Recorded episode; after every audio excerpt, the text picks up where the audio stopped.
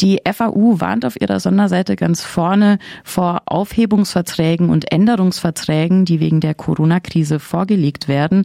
Was sind diese denn genau und weshalb sollten ArbeitnehmerInnen sie nicht unterschreiben? Aufhebungsverträge und Änderungsverträge sind Mittel, die jetzt die Chefs äh, nutzen wollen, um entweder ihre Arbeiterinnen und Arbeiter loszuwerden oder sie gegen ihren Willen in Kurzarbeit zu zwingen würde ich jetzt äh, kurz erklären. Also was eine Kündigung äh, ist, das weiß ja jeder. Das ist eine einseitige Handlung des Chefs, wo das Arbeitsverhältnis eben unterbricht. Kündigungen sind aber nicht ganz so einfach möglich. Da muss der Chef sich an gewisse Bedingungen halten und da haben auch Arbeitnehmer gewisse Rechte. Von der Kündigung unterscheidet sich der Aufhebungsvertrag insofern, dass es äh, keine einseitige Handlung des Chefs ist, sondern eine beidseitige Einigung. Das heißt, beide Parteien, der Arbeitgeber und der Arbeitnehmer, unterschreiben ein Papier und sagen, wir wollen beide äh, dieses Arbeitsverhältnis auflösen. Das bedeutet in den allermeisten Fällen, je nachdem, was da drin steht im Aufhebungsvertrag, dass der Arbeitnehmer auf alle seine Rechte verzichtet. Der verzichtet dann auf die Kündigungsfristen oft, äh, der verzichtet auf den Kündigungsschutz. Oft macht der Chef das so, dass er auf gewisse Ansprüche verzichtet. Und so hat der Chef es dann relativ einfach geschafft, seine Arbeiter loszuwerden. Und deswegen raten wir in jedem Fall äh, davon ab, Aufhebungsverträge zu unterzeichnen. Der Chef kann auch eigentlich dazu zwingen, den Aufhebungsvertrag zu unterzeichnen, sondern es ist besser sofort, wenn man so einen Aufhebungsvertrag vorgelegt bekommt, am besten mit seinem äh, Betriebsrat, mit seiner Gewerkschaftsgruppe oder mit seiner Gewerkschaft darüber zu sprechen, was man als nächstes tut. Und man kann in jedem Fall dann abwarten, dass der Chef einfach mit einer wirklichen Kündigung kommt und gegen die kann man sich dann auch gut wehren in der Regel. Eine Änderungskündigung unterscheidet sich von einer normalen Kündigung insofern, dass sie auf der einen Seite eine Kündigung ist, also das Arbeitsverhältnis in seiner bestehenden Form soll vom Chef, will der Chef so beenden. Auf der anderen Seite ist die Änderungskündigung aber verbunden mit einem Angebot zur Weiterbeschäftigung unter geänderten Bedingungen. Das heißt, der Chef sagt, okay, ich kündige dir das Arbeitsverhältnis so, wie es besteht, aber du kannst es unter anderen Bedingungen weiterführen. Das muss man sich dann als Arbeitnehmer sehr gut überlegen, ob man äh, diese geänderten Bedingungen akzeptieren kann.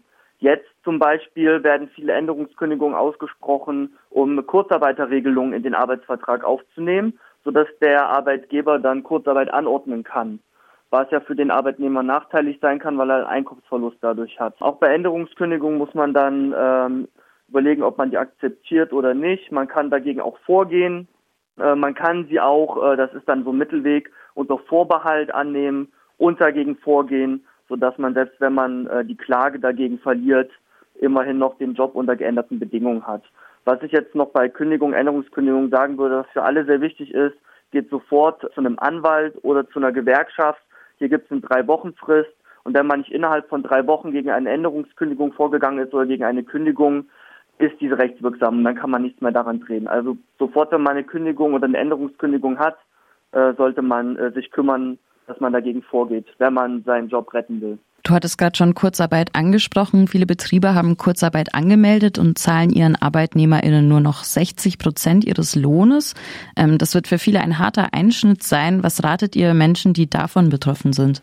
Ich denke, es ist äh, schlau zu schauen, ähm, ob wirklich Kurzarbeit angeordnet werden sollte oder könnte in einem ersten Schritt. Sicherlich gibt es viele Betriebe, wo das total Sinn macht, gerade Gastronomiebetriebe, die auf Null runtergefahren sind. Aber es gibt auch Fälle, wo Kurzarbeit jetzt angeordnet werden soll, äh, wo man durchaus schauen sollte, ob man das akzeptieren äh, möchte oder nicht. Zum Beispiel ist es gerade so, dass die Stadt Jena, und das machen auch Städte in ganz Deutschland gerade so, dabei ist, den Trägern, den freien Trägern von den Kitas also den Kindergärten, die Förderung zu entziehen, was eigentlich vollkommen unnötig ist, weil hier eingeplant ist im Budget. Und die freien Träger wiederum sind dann gezwungen, ihre Arbeitnehmerinnen und Arbeitnehmer in Kurzarbeit zu schicken. Und an der Stelle äh, würde ich allen sagen, dass sie das auf jeden Fall erstmal nicht akzeptieren sollen und äh, in dem Fall dann äh, auch zur Gewerkschaft gehen sollten, um sich gegen diese politische Maßnahme, die eigentlich vollkommen unnötig ist, äh, zu wehren. Dann, wenn man einmal in Kurzarbeit geraten ist, dann gibt es gerade ein paar Änderungen, die man vielleicht wissen sollte. Wenn man jetzt äh, in, in Geldnöte gerät, ist es derzeit übergangsweise so, dass Vermieter einen beim Mietrückstand nicht kündigen dürfen. Man muss die äh, Mietrückstände allerdings später nachzahlen. Das gleiche gilt für Verträge wie Wasser, Strom, Gas und so weiter. Auch hier hat man derzeit keinen Nachteil, wenn man die äh, nicht bezahlen kann. Wenn es sehr, sehr knapp wird, gibt es gerade auch vereinfacht Zugang zur Existenzsicherung oder ja, das Arbeitslosengeld 2, auch Hartz IV genannt. Das kann man auch äh, beantragen und sollte es eigentlich unkomplizierter als sonst bekommen. Es gibt für Leute, die äh, äh, lieber keine äh, kein Hartz IV beantragen wollen oder äh, keinen Anspruch auf Hartz IV haben, weil sie noch genug Geld bekommen durch das Kurzarbeitergeld, auch die Möglichkeit, gerade Nebenjobs in sogenannten systemrelevanten Berufen anzufangen und ohne dass äh, das Einkommen ein wie bisher angerechnet, also abgezogen wird. Äh, man kann jetzt zum Beispiel in der Landwirtschaft oder in der Gesundheit Nebenjobs anfangen und äh, zumindest bis zu seinem äh, eigentlichen Nettogehalt das Einkommen behalten. Genau, aber was ich jetzt äh, noch dazu hinzufügen würde, was auch gewerkschaftlich sehr wichtig ist, man kann sich natürlich auch dafür einsetzen, dass der Arbeitgeber das Kurzarbeitergeld aufstockt. Die Möglichkeit besteht. Und das äh, handeln gerade viele Betriebsräte über Betriebsvereinbarungen und Gewerkschaften über Tarifverträge aus. Zum Beispiel hat die NGG, das ist für Gastronomie die Gewerkschaft, aus dem DGB geschafft, dass in den äh, ganzen äh, Fastfood-Restaurants wie McDonalds und so das Kurzarbeitergeld auf 90 Prozent aufgestockt wird zu Beginn der Kontaktverbote und so weiter und so fort ähm, habe ich eine Geschichte gehört von einer Wäscherei in Bad Säckingen. Die wäscht auch für Krankenhäuser, in der Leute in den ersten paar Wochen schon dazu gezwungen wurden, zu unterschreiben, dass sie in einer Quarantäne nicht weiter bezahlt werden. Viele der Menschen, die dort arbeiten, haben keinen deutschen Pass, ähm, sind prekär äh, in jeglicher Hinsicht in dieser Gesellschaft und haben deshalb einfach weitergearbeitet, auch wenn sie krank waren oder gerade aus Risikogebieten zurückkamen, weil sie einfach es sich nicht leisten konnten, in die Quarantäne zu gehen. Was für Meldungen aus Betrieben und Hygiene oder arbeitsrechtlich bedenkliche Geschichten allgemein kriegt ihr denn derzeit mit in der FAU? Generell würde ich sagen, geht es drunter und drüber und es passieren gerade die verrücktesten Geschichten in den Betrieben. Das hängt äh, aber natürlich auch immer sehr davon ab, wie der Betrieb so strukturiert ist. Und ich glaube, gerade in, in großen Betrieben, wo es starke Betriebsräte oder Gewerkschaften gibt, gerade dort äh, ist es äh, noch einigermaßen unter Kontrolle. Aber gerade in, in kleineren Betrieben mit der ja, Chefs, die sehr willkürlich sind, wir, wir haben Kontakt zu Leuten, die äh, in der sozialen Arbeit tätig sind, zum Beispiel Wohngruppen, aber auch in anderen Bereichen habe ich gehört, dass es äh, diese Ansage schon geben soll, zum Beispiel auch in, in JVA.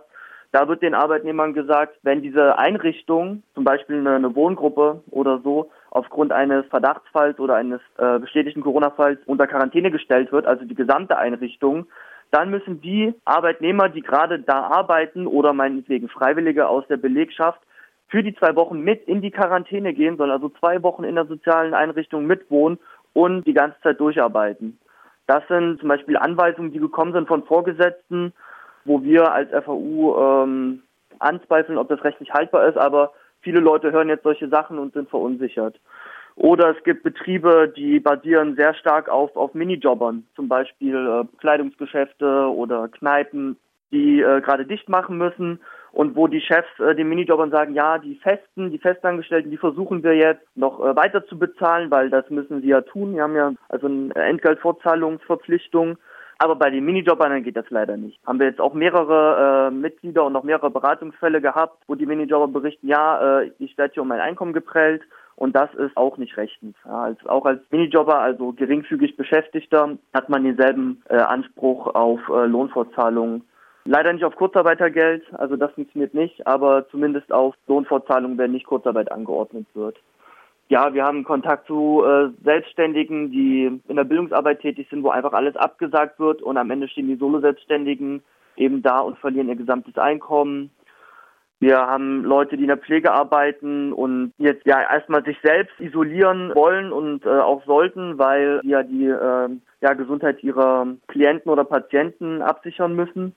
Aber auch da gibt es äh, Probleme. Wir haben zum Beispiel eine bulgarische äh, persönliche Assistentin unterstützt, die A von ihrer Klientin, ja, ich sag mal, schikaniert wurde, respektlos behandelt wurde und wo es auch mit dem Träger zu Beginn große Probleme gab. Sie wollte aus dieser Situation raus, sie musste auch zurück nach Bulgarien, weil sie da selber Probleme hatte.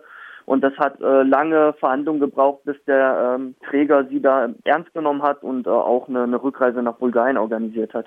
Ja, also da passieren ganz viele Dinge und da ist es wichtig, sich äh, da zusammenzuschließen und Rat zu holen und auch Unterstützung zu holen sodass man eben dem Arbeitgeber auch etwas entgegensetzen kann. Wer derzeit einen Job verliert, dem oder der wird von der breiten medialen Berichterstattung zu diesem einen Thema geraten, als Erntehilfe Geld zu verdienen. Nun wurde sehr schnell beschlossen, dass Saisonarbeitskräfte bis zu 115 statt 70 Tagen sozialversicherungsfrei beschäftigt werden können, um den deutschen Spargel zu retten, sagen wir mal. Ähm, diese Regelung soll bis Ende Oktober gelten. Seht ihr insgesamt eine Gefahr, dass solche Beschlüsse der Bundesregierung sich auch nach der Pandemie negativ auf das Arbeitsrecht auswirken könnten?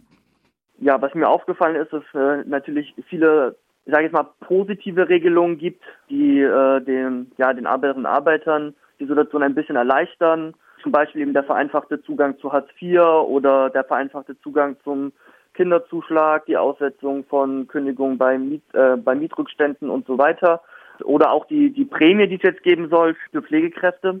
All diese Maßnahmen sind entweder einmalig oder klar befristet. Also es gibt da äh, einige positive Regelungen, wo ganz klar ist, die sind hier eine Übergangsweise.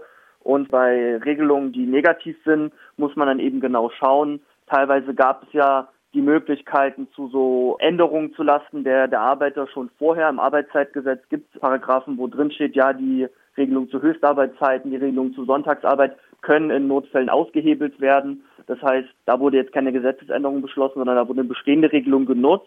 Wo ich aber auch denke, wenn sie jetzt einmal genutzt wurde, dann genau werden die Arbeitgeber oder die Behörden vielleicht in Zukunft auch äh, mutiger, sie, sie öfter zu verwenden. Da muss man eben sehr aufpassen. Es gibt auf jeden Fall Dinge, die bestehen bleiben werden, wenn die Arbeitgeber jetzt die Arbeitsverträge ändern. Also viele Arbeitgeber wollen jetzt die Arbeitsverträge ändern und Kurzarbeiterregelungen reinschreiben und werden das auch in die äh, künftigen Verträge reinschreiben, sodass sie dann in Zukunft nicht mehr darauf angewiesen sind, mit dem Arbeitnehmer zu verhandeln oder ihn zu fragen. Das sind äh, negative Änderungen, die bestehen bleiben werden. Zum ersten Mal seit langem sind ja sehr viele Menschen gleichzeitig von einem Einschnitt in ihrer Arbeit betroffen. Und bestimmte Arbeitsbereiche, die halt oft übersehen und unterbezahlt sind, die kriegen plötzlich sehr viel Aufmerksamkeit, werden hoch gelobt, die Müllabfuhr, die Pflege und so weiter und so fort. Sind somit nicht eigentlich auch die Bedingungen, um breiter in der Gesellschaft auf soziale Ungerechtigkeit, also auf Arbeitsunrecht äh, aufmerksam zu machen und Forderungen zu stellen, vielleicht besser? Und werden jetzt vielleicht Zeiten zum Streiken? Wozu ratet die FAU oder was macht gerade die FAU in diesem Bereich?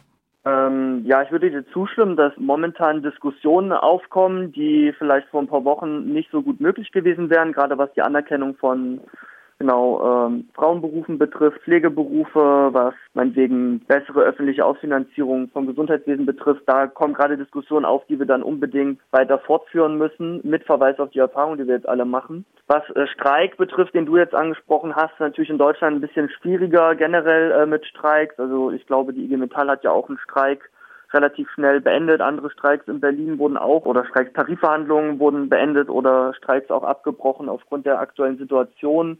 In, in Italien oder Frankreich gab es ja spontane Streiks. Das ist ja in Deutschland aufgrund der Rechtslage schwieriger. Aber der Streik steht ja stellvertretend vielleicht so radikalste Form des Arbeitskampfes für generell, sag ich mal, den Widerstand in Betrieben. Und da kann man eben jetzt schon ganz viel machen und dazu ermutigen wir auch.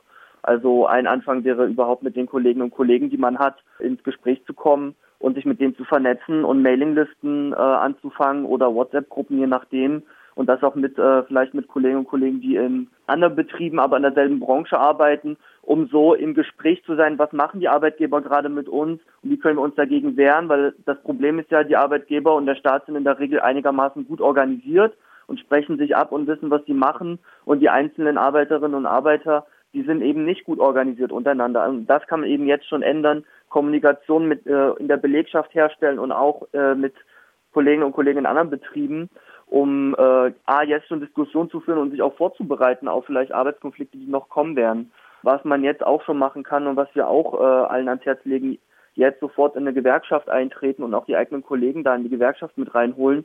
Oder wenn man Betriebsrat hat im eigenen Betrieb, auch mit denen Kontakt aufnehmen, weil die machen gerade ganz, ganz viele Gewerkschaften, die wissen auch, was passiert in anderen Betrieben und generell in, in Deutschland und können einem auch ganz viele Tipps geben, was man jetzt gerade in seinem Betrieb machen kann oder wo man sich auch konkret einbringen kann. Was jetzt äh, passieren kann und was auch passiert, sind, dass Betriebsräte eben Betriebsvereinbarungen aushandeln, dass Gewerkschaften Tarifverträge aushandeln, um zum Beispiel das Kurzarbeitergeld aufzustocken Und da kann man, denke ich, auch als Arbeitnehmer unterstützen und mit den Betriebsräten und Gewerkschaften Kontakt aufnehmen und zum Beispiel auch seine eigenen äh, Wünsche und Vorstellungen von positiven Veränderungen da anbringen und äh, darauf einwirken, dass die umgesetzt werden. Generell denke ich, was man jetzt äh, schon äh, tun müsste, ist eben ein Gespräch anzufangen über die langfristigen Folgen. Das ist jetzt kein Geheimnis, das sagen ja auch äh, nicht nur die Gewerkschaften, das sagen ja auch die Wirtschaftsleute. Es wird jetzt eine Rezession kommen, werden wahrscheinlich eine Million Arbeitsplätze verloren gehen. Der Staat nimmt gerade massiv Schulden auf, hunderte Milliarden von Euro werden in relativ kurzer Zeit äh, eingeplant und ausgegeben. Und die Frage ist, wer bezahlt am Ende dafür? Und es ist jetzt schon absehbar, dass viele Arbeiterinnen und Arbeiter dafür bezahlt werden, zum Beispiel die Erzieherinnen aus freien Trägern in manchen Kommunen, die ähm, völlig unnötigerweise in Kurzarbeit geschickt werden und dadurch ihr Einkommen zum Teil verlieren. Und auch langfristig wird die Frage sein, wen lässt der Staat denn für diese äh, neu aufgenommenen Staatsschulden am Ende bezahlen? Ich behaupte, das äh, wird nicht so unwahrscheinlich sein, dass der Staat natürlich versuchen wird, viele der Kosten am Ende ja auf die einfachen Leute umzuwälzen. Und dieses Gespräch müssen wir eben jetzt schon anfangen. Und ich habe den Eindruck, dass viele Leute eigentlich relativ offen sind. Natürlich gibt es Leute, die einfach nur Angst haben um ihren Job und äh, zu sehr vielen Kompromissen bereit sind. Aber ich denke, es gibt auch einen anderen Teil der Leute, die gerade sehr offen sind für, für Gespräche und auch radikalen Forderungen gegenüber. Also ich denke, es gibt gerade so eine Offenheit zur Diskussion und da äh, müssen wir mit den Leuten diskutieren und, und jetzt schon klar machen, wir müssen uns jetzt schon vorbereiten, weil das ist gerade nur der Anfang, was wir erleben. Und es wird in meinen Augen zu krassen Spar- und Kürzungsmaßnahmen in Zukunft kommen. Und ja, der Klassenkampf in den Betrieben wird sich auch weiter zuspitzen. Und deswegen müssen wir uns jetzt schon besser aufstellen.